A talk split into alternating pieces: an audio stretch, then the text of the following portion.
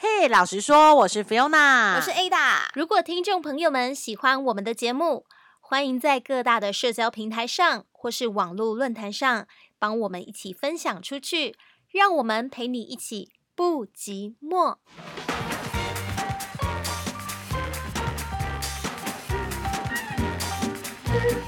我们又见面了，在空中，开头都永远是一样，对，可是每天都是新的。没有，我希望下一次我们就不是在空中了，我真的很想要看到。对，真的是，好好好，我我好，我们 好，没问题，没问题，可以的。我觉得看到人还是比较有温度。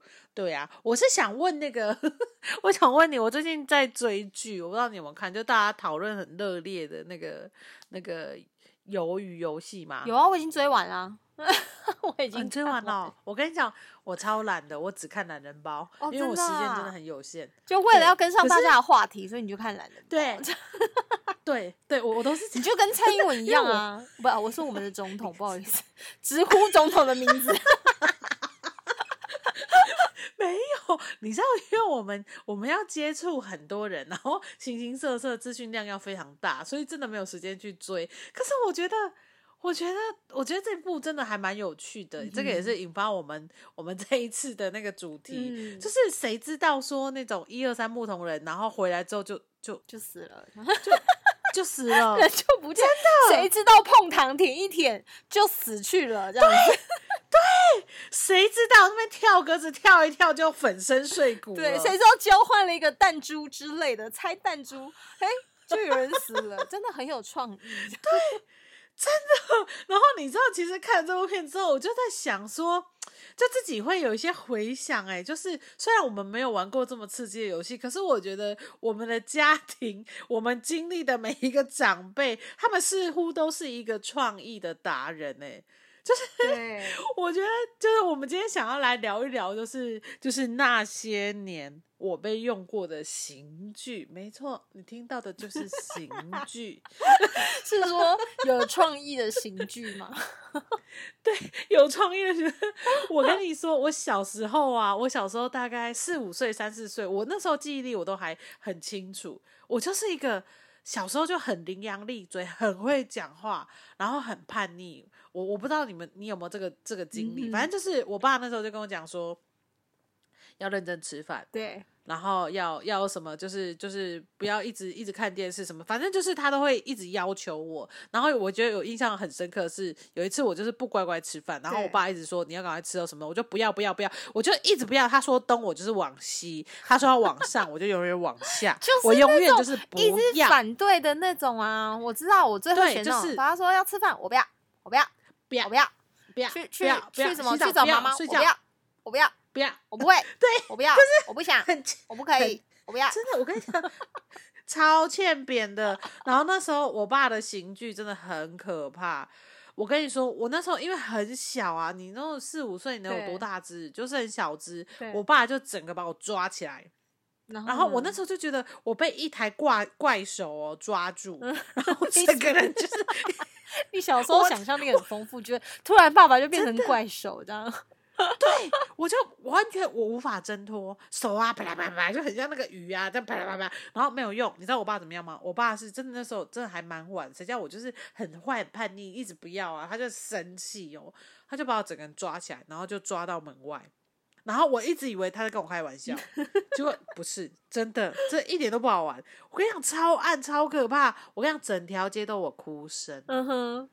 嗯，就是我那时候我完全没办法挣脱，我爸手就跟怪手一样很有力，然后我就觉得，呵，怎么办？而且那时候觉得有点丢脸，对，可是害怕已经占据了全部，我觉得这么晚，然后被丢出门外。可是我爸很好笑，他也没有真的把我放下来，他就一直把我架着，然后放在门外。然后我就想说，嗯，他手不会酸吗？哎，我完全可以想象你的身体在那边滑动，哎，这样子，然后逃离不是滑动，对对，死命的挣扎，你懂我意思吗？就是就是讲啪啪啪啪，然后一直动一动，就很像鱼呀，有没有？没有水。然后然后我爸那时候就是，反正他就说，那你以后还要这样吗？嗯。然后我就一直哭，我也不回答他，因为我没给承诺嘛。对，我不要，还是说我不要，我不要，我不要。对。所以你知道，我就觉得我童年最可怕的刑具就是我爸的手，哦，是个怪哎兽。爸爸的创意，爸爸的手就是怪兽这。太我觉得他真的超有创意的。我跟你讲真的，爸爸妈妈真的超有创意，因为呢，我妈妈也有一种很有创意的方式。小时候就是我跟是什我哥么，我们很喜欢看嗯电视。我好就是我是电视儿童这样子。然后呢，就是有一次好像是我爸妈他们外出，我跟我哥就看电视嘛。然后你知道电嗯视看完以后，就是就我们就听到外面就是爸爸的车子回来了，这样。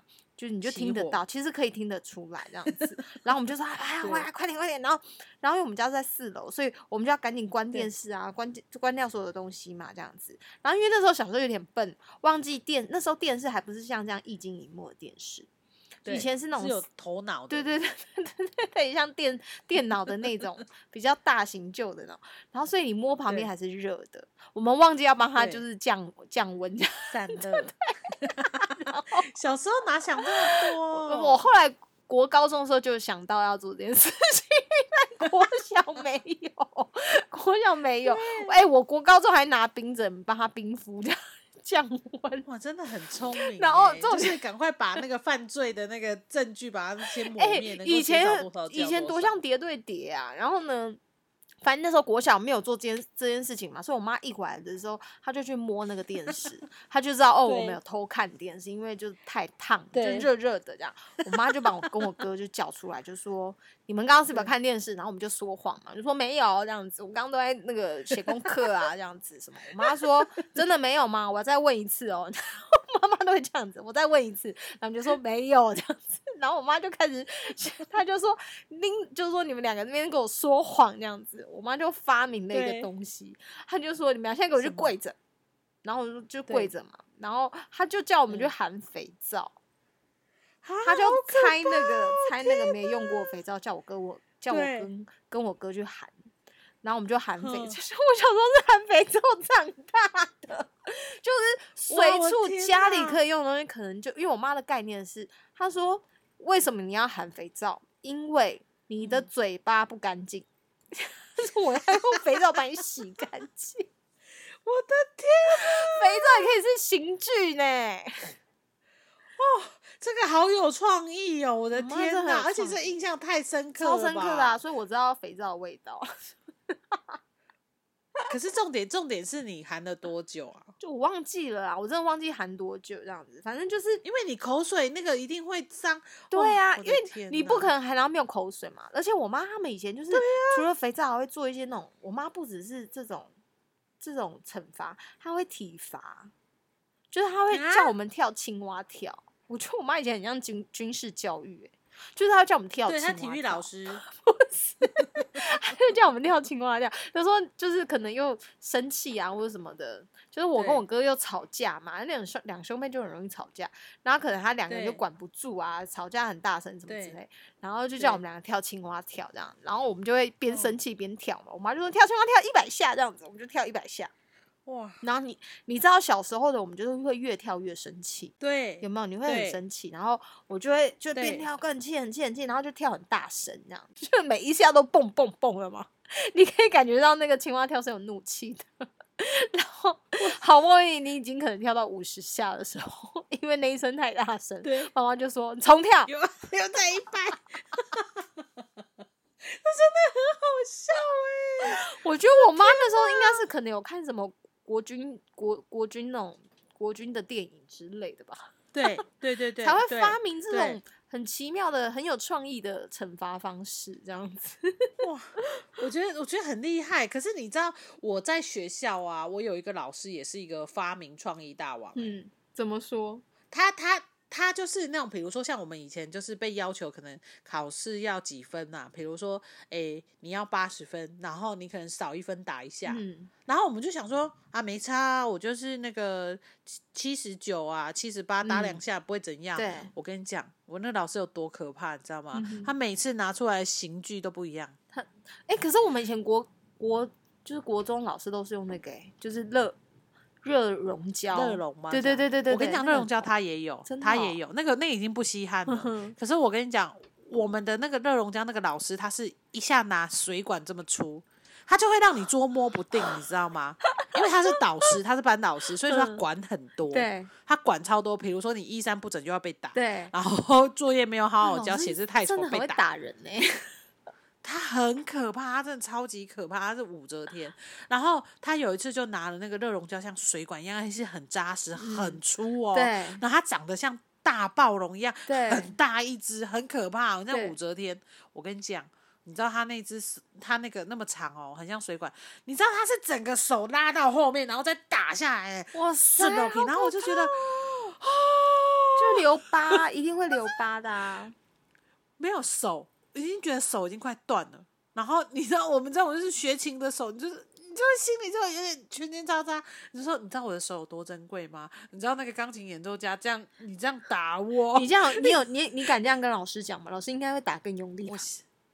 是我是心里 always 因为死辣，你知道为什么？我怕他会记恨。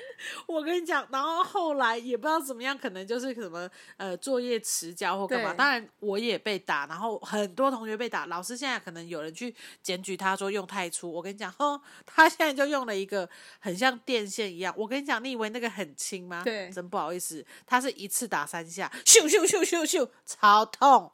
超痛，你知道吗？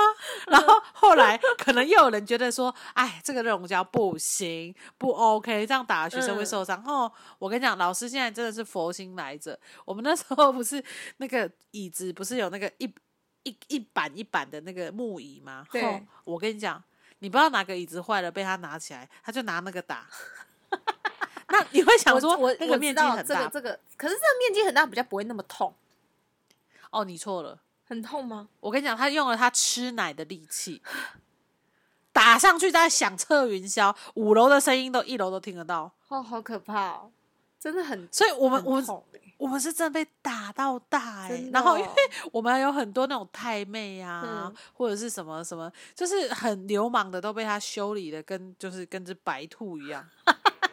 哎、可是我跟你讲，就是我觉得，就是对于大人那个时候啦，或是对于爸妈来讲，嗯那个惩罚的刑具，不管什么都可以是刑具，对，是不是？创意创意，他们真的就是发挥这种。小时候你一定有被水管打过，没有我啦，就不能说你啊。我没有用水管，我有被打蚊子的打过，我又不是蚊子。爸妈真的很酷哎。然后我小时候也用爸妈用过那个藤条，藤条打上去真的很痛，很痛欸，然后还有就是还有用过皮带，皮带一定有很多人就是有共同的经验这样子。然后晒衣皮带好可架，怕啊！对对对对，晒衣架就把它凹成就是一条线，然后打这样子。然后我我我们家没有凹，直接三角形，哦所以你打起来，你的你的身体都有三角形。对，然后打蚊子的那个打在那个那个那个脚上都是兔子，然后你就觉得自己是一个就是兔女郎，你知道吗？就是不敢穿裙子，打蚊子那蛮好很痛笑的很丢脸呢，就很痛啊。然后我常常也会被我爸很像那个狗狗在追尾巴这样打、欸，绕着圈子打、欸，真的很恐怖。可可我跟你讲，我爸妈就是我妈妈啦，因为通常家里面通常就是如果大家有注意的话，通常一定会有一个是白半一黑。对白脸跟黑脸，然后只要有一个是黑脸，就不会两个都是黑脸这样子。除非你你的状况真的很严重，就才有可能两个都是黑脸嘛。对对对对对对。然后呢，有一次我妈就做了一件事，就是就是那一次好像也是，反正我觉得她不是打，但他让我有惊恐惊吓。就是真假的？真的，他那时候是怎么样？他就是，呃，好像也是我因为很爱看电视这样子。然后，好，我如果记得没错的话，就这样，就是我也反正就是小时候也就是调皮嘛，爱看电视啊，然后妈妈叫你做什么你就不去啊，这样子，或者不去嗯练琴啊，这样子，然后就是要拖很久嘛，或者叫你去洗碗不去帮忙之类的。然后呢，那时候就是我已经就是惹恼了我妈，我还是坐在那边看电视。哎、不知道为什么小时候你就是你明明知道你已经惹恼他了，可是我小时候就、嗯就是一有一种任性，我想要看他最后会怎么样，真的是很嚣张的一个我臭我觉小得我我觉得这个任，我我觉得这个任有一个任意的 任，然后另外一个是很有韧韧度的任 真，的，就是你你就是怎么样？我就是坚毅不拔，我觉得在或者忍耐到底必然成功。对对对，那 必然得手。好，然后那时候呢，我现在跟我大家分享，就是我妈妈她就做了一件事，她就很生气嘛，因为可能我跟你讲，就是妈妈在什么时候最容易生气，就是她炒饭的时候、煮饭的时候，因为厨房很热，所以她的情哦绪很高昂，你暴躁，暴躁如雷这样，然后他就又冲出来了，他就说：“你现在就是他就说你你我再说一次，我数到三，你再不去做这件事情的话，假设你不 再不去练琴的话，你等一下下来，我就你下来我就把你腿打断。”妈妈就是说这种话，就把你打到就是腿断掉那种概念，就是你下来只要脚碰到地上，我就打你这样，然后。你知道正常会怎么样？就正常的小孩可能就敢于做，赶快赶紧，对，赶紧。我没有，因为我怕被打，所以我就死命的就坐在那椅子上继续看电视。天哪！然后，所以我妈就你就跟他抗战到对，底所以你吃饭也不用吃，因为你想到就要下去做，你就会被打。你就会被打。所以我就死命的坐坐坐坐，然后就坐到可能凌晨，就是可能十点、十一点之类、十二点之类这样子。对，就是我怎么样死命都不下来，这样子 真的很坚韧不拔。然后你这很恐怖，因为我就欸怕被打啊，就是嗯，你因为怕被打，然后你就是又死撑着自己的那种，就是觉得就是我觉得那也是，我觉得小朋友就是爱面子嘛。但你就是又不想被打，然后又觉得又不想要去做这件事情，然后就死撑着嘛，就是硬碰硬这样子。你跟我硬，那我就跟你硬，我就怎么样，我就是做到那个，就是看电，就是继续看电视这样。虽然电视可能也没看到眼里，僵持在那对，然后呢，就等到我爸，可能我爸可能十一点半才回来之类的，就是我就做完，我也没吃饭够。有耐心。然后我爸就说：“啊，你怎么还在这边这样，还还不去睡觉之类的？”然后我妈妈就在嗯旁边那边很生气。我觉得那种时候，你就觉得妈妈好像都要虎视眈眈，你知道吗？我感觉嘛，她就是虎视眈眈，随时要看我下来 就要揍我的概念。然后后来很恐怖哎、不是，然后后来我爸就说，就说哎，我要去洗澡，然后我爸就是我妈就会说，他等一下下来我就打他一下，这样就是之类很生气那种概念这样。然后我爸就说，我爸说好了啦，已经可以了啦，不要再这样子了。然后我爸就说你赶快去洗澡，我才去洗澡。哇，我的天呐，你们就这样僵持，应该有一两个小时，有就是很久哎、我跟你讲，应该可能是从我七天点多，因为哪通常家里开饭时间是七点多，可是妈妈生气可能时间在六点半吧，我在猜。煮饭啊，哎、所以你那时候你也11点多。没吃晚餐我就没吃晚餐啊，哇，你也真是有就够很硬的小孩啊。够坚持的欸。很。硬的对像我，我就是我会为了肚子饿屈服，想上厕所去，但是你就会被 打、啊，我就不想啊。哦我觉得小孩子都在推爸妈的界限啦。老实说，我就是，对我觉得我就是属于那种很硬，就是你，你那我就是跟你坚持到底那种臭小孩。我小时候啦，就是会去哎、可是我我也是会去试我爸妈的界限。可是我觉得像我们这种就是很皮的人，其实算是很有个性。可是我觉得反观哦，你看你真的好有毅力耶，你从小就知道要忍耐到底，不放弃，对不对？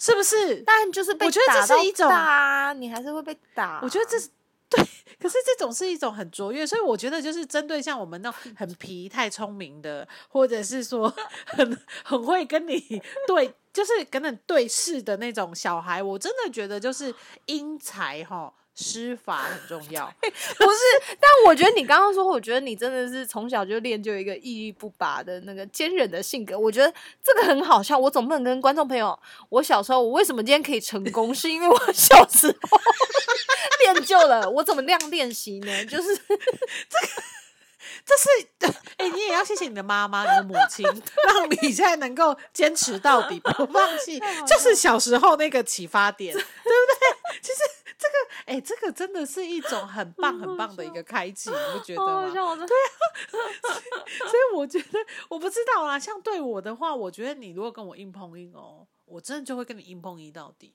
就你越往南，我就要往北；往东，我就要往西。可是对我这种哈、很好的，就是我吃软不吃硬，我就天生就是这样。嗯，就是你好好的跟我说，我还会想说，嗯，好啦，那我就那个。可是你如果要跟我那个，我就跟你杠起来。我觉得好像会，就是比较皮的小孩，真的比较是吃软不吃硬。如果你真的跟他硬碰硬，他根本就他就真的是练就坚韧不拔的性格。真的，真的，真的，真的，对呀、真的是这样哎、对啊，所以我我觉得因材施法很重要，我自己觉得。可是我觉得现在比较不会有那种硬碰硬。其实老实说，真的硬碰硬很，最后会造成的结果就是因为两败俱伤、啊。对一的就是这个孩子就就离开了，就会嗯觉得你在这个家里面可能没有感受到爱或者是什么的。但我觉得其实像现在的教育制度或教育环境，或是其实现在的父母亲也都渐渐的也比较成熟。虽然就是说没有人教他们教我们怎么去当一个父母嘛，但是你在受过受的教育之下，其实我觉得可以像这种孩子，我们这种人可能很需要。奖励制度其实应该就是所有的孩子都需要奖励制度。如果你都一直用体罚，我曾经看过一个一篇，就说他那个报道是这样子，我觉得有相、嗯。有一点点相似的关联，就是说，在一个就是你在激励一个孩子的时候，如果你是以就是不断骂他，用负面的方式，就说你怎么那么笨啊，谁谁谁，嗯就是用比较的方式，那那一群的孩子，他们的就是成长或是呃，就是呃变他们成长的曲线啊，或者说成绩优异的曲线会。会很趋缓，而且甚至是就不动，有可能就降低。哦，但是如果今天你是用一个就是很鼓励性的，就是说就是用这种奖励制度的方式的话，他们成长曲线会很高。那其实那时候呃有一个呃有一个电视的一个实境秀。他就做了一个实验，就是说，就连成人都是哦。他就说，在短时间内的时候，帮助就是教你怎么去那个像那个小丑丢那个球，有没有玩球？让一群就是可能就他做他做对比对照组这样子，一组就是丢球的时丢球的时候，然后可能每一个人练习的时间大概十分钟或者一个小时之内，对然后接下来就好像嗯有一个、给一个就是呃专门丢球的一个专家去做评论这样，那那专家就要做两种对照组，第一种对对照组是他今天即便他丢的很好，就是那对照组就是有一边他就是完全就是用负面，就说你怎么丢那么糟啊这样子，即便他很好，他还会从中挑很多很多的缺点这样子，然后就说你真的很、真的很嗯不适合，你不适合做这个行业，然后我说哎、你的手怎么那么愚，手怎么那么手残吗？是不会丢吗？就是他用各种方式去攻击这一群对照组，对。然后另外一边呢，甲组这边呢，就是即便他丢的很不好，但他都是用一种，就是我觉得你真的很有天分嘞，你好，你很厉害，哎、你才短短的短短几分钟，你就可以丢出这样两颗，两颗还可以接得住，这样哇，你就可以丢出三人，他就用这种方式去激励他们，嗯，然后再就是对。在这个评论之后，再让他们去做类似这样一个小时之后的练习，然后会再做一次评论的时候，他们就说很明显会看到原本被不断是被批评的，原本在批评当中是很厉害的那种，就是他可以就是嗯其实是里面很厉害的人。他在因为因为刚刚被这样子可能被批判、被评论的过程里面，他的自信心会降低。自信心降低的时候，他的学习曲线就是他就突然嗯间不会丢球了。哇但是另哦外一边就是甲组的这一边，就是他是用赞美的方式，然后去呃去奖励他的那种状态的时候，相反的原本很糟糕的，他就会有一个生发一种自信心出来，他就变得比较会，可能原本只会丢两，而且可能是里面最糟糕的，可是他会突然间的信心会增长出来，然后就会丢哦。的比原本的之前好。所以我觉得他这种是一种，就是你怎么去教育一个，我觉得这跟教育有相关的、就是你怎么去教育一个小孩，是怎么教导一个孩子的时候，你你怎么用一个诱导的方式，或是呃奖励的制度来帮助这个孩子的成长？因为我们、我看到那个那个影片，它是成人哦，所以如果成人是这样的话，其实小孩子是更明确的。就是你怎么去帮助他，是不是用鼓励的方。式，然后用一种奖励的制度的时候，其实老实说，搞不好惩罚都不是那么的必须一定要。但该打还是要打啦，对所以爸妈说该打还是要打嘛，这样子。但是看你怎么打法啊。是啦，是啦，是啦，我们还是要这样，反正就是过犹不及都，都都是这样，就是你你要坐在一个比较中庸的部分啦。可是我们经过研究指出，好像就是真的是赞美正面的鼓励，反而是有有效于你在整个状态下，对不对？对，没错，没错。好，那我们今天的嘿老师说就到今天喽，我是 Fiona，我是 Ada，拜拜拜 Thank you.